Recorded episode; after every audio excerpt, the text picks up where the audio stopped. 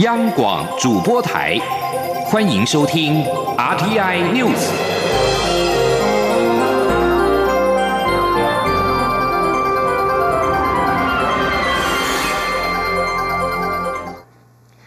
各位好，我是李自立，欢迎收听这一节央广主播台提供给您的 RTI News。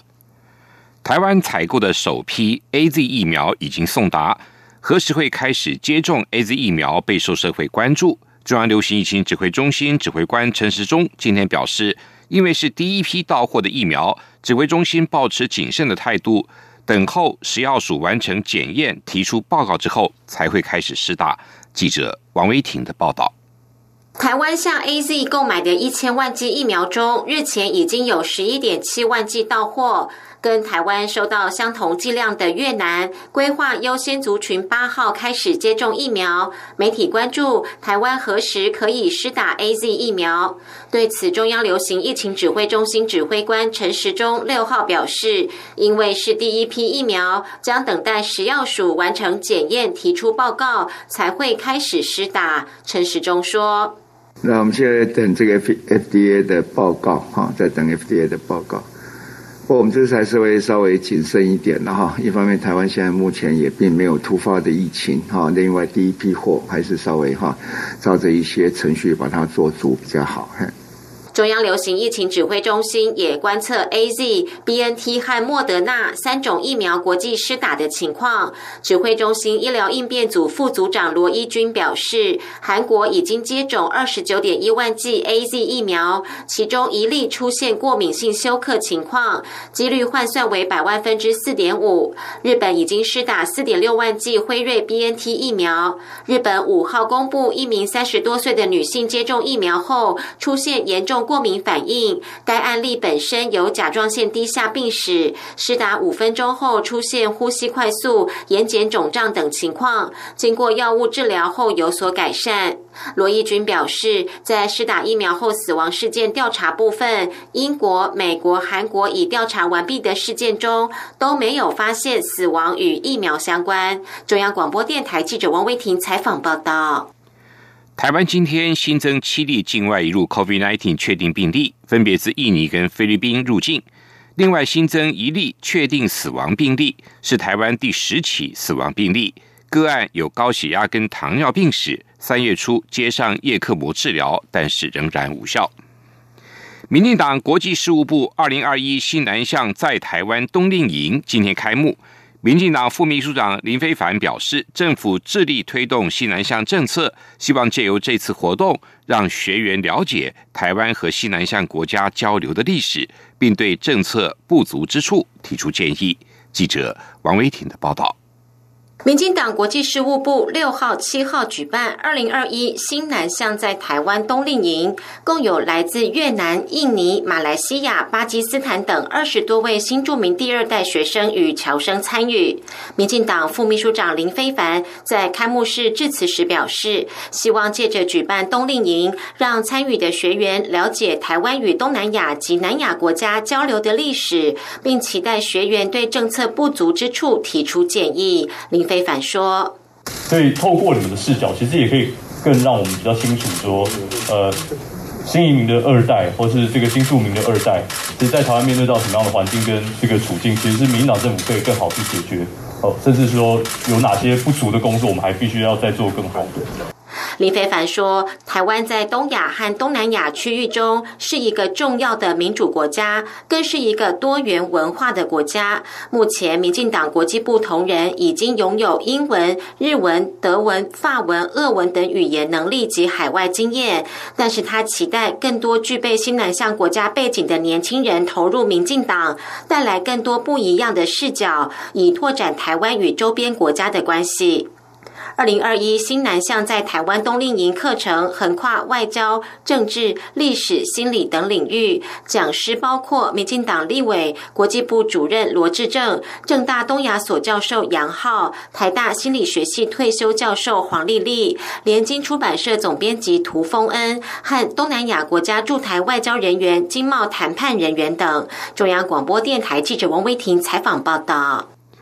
国民党智库副董事长连胜文日前表示，开始考虑竞选党主席。媒体报道，连胜文近日分别拜会了前高雄市长韩国瑜跟前国民党主席朱立伦。连胜文今天受访时，媒体追问此举是否要结盟反江，连胜文表示，国民党不是专制政体，这样的说法不合理。记者王美婷的报道。国民党主席选举烟硝味越来越浓。媒体报道，继之前表态开始思考竞选国民党主席后，国民党智库副董事长连胜文在春节期间拜会前高雄市长韩国瑜，近日接着拜访前国民党主席朱立伦。连胜文动作不断，外界解读是为了寻求竞选党主席的支持力量，或者结盟反对国民党现任党主席江启臣。连胜文六号受访时表示。他拜会韩国瑜和朱立伦，请教他们对国民党对国家发展的看法，受益良多。连胜文表示，与韩朱两人谈论的话题很广泛，并非只有党主席选举或是党的改革等议题。连胜文说：“所以不会是只有一个议题，有很多的不同的议题在讨论。”他去找韩市长的时候，他有提到鼓励你选党主席的事情吗？呃，这几位大哥其实一直都很鼓励我们做很多事情哈。那我想我们对他的态度也是一样，不管他们是在位置上或不在位置上，输或赢，我们都是非常尊敬他们的。因为在我们的字典里面没有“现实”这两个字，所以他们对我们的各种的指导，我们都非常乐意的接受。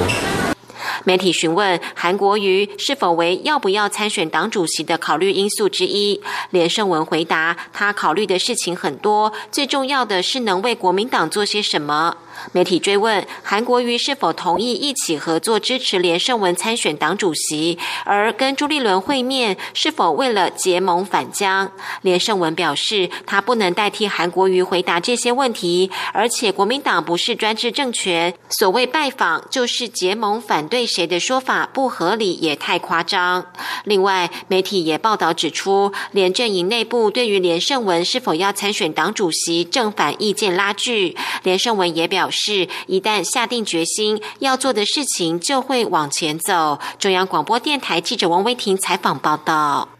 真爱早教公投连数已达成案门槛，环保团体发表声明，内容包括了会将连数书如期在三月十九号之前送到中选会，开发单位应该立即停止所有的海事工程，避免对早教生态系造成无可回复的伤害。政府如果有诚意，以此案召开正式听证会，开启公开透明的政策辩论机制等。对此，政务委员罗秉成今天表示，关于早教议题，行政院一贯的立场就是保护早教的理念、价值跟环保团体一致。行政院不认为对于相关政策进行公投是在对抗政府，也不认为是用环保对抗经济。精确来说，是环保跟环保之间的抉择问题。罗秉成还表示，对于具体的诉求跟做法，必须沟通跟讨论。任何形式的接触跟对话，行政院都乐观其成，期盼跟环保团体携手解决问题。前往伊拉克进行历史性访问的天主教教宗方济各，今天在什叶派圣城纳加夫，与伊拉克什叶派穆斯林最高领袖大阿亚图拉。高龄九十岁的西斯塔尼举行了跨宗教的领袖世纪会谈。根据西斯塔尼办公室发布的声明表示，西斯塔尼表达他的关切，认为伊拉克的基督徒公民应该像其他所有伊拉克人民一样，生活在和平跟安全之中，并且享有全面的宪法权利。为了抚慰伊拉克境内的基督教族群，并且加深和其他宗教之间的对话。八十四岁的教宗方济各在 COVID-19 疫情仍然笼罩、仍有安全顾虑的情况下，展开了期待已久的伊拉克之行。教宗这一次访问，令伊拉克境内的基督信仰者大为感动，提振士气。过去几年的迫害跟教派之间的暴力，导致了伊拉克的基督信信仰者人数锐减，从二零零三年的一百五十万人，减少到至今不到四十万人。天主教教宗预计八号返回梵蒂冈。以上新闻由李自立编辑播报，谢谢收听。这里是中央广播电台台湾。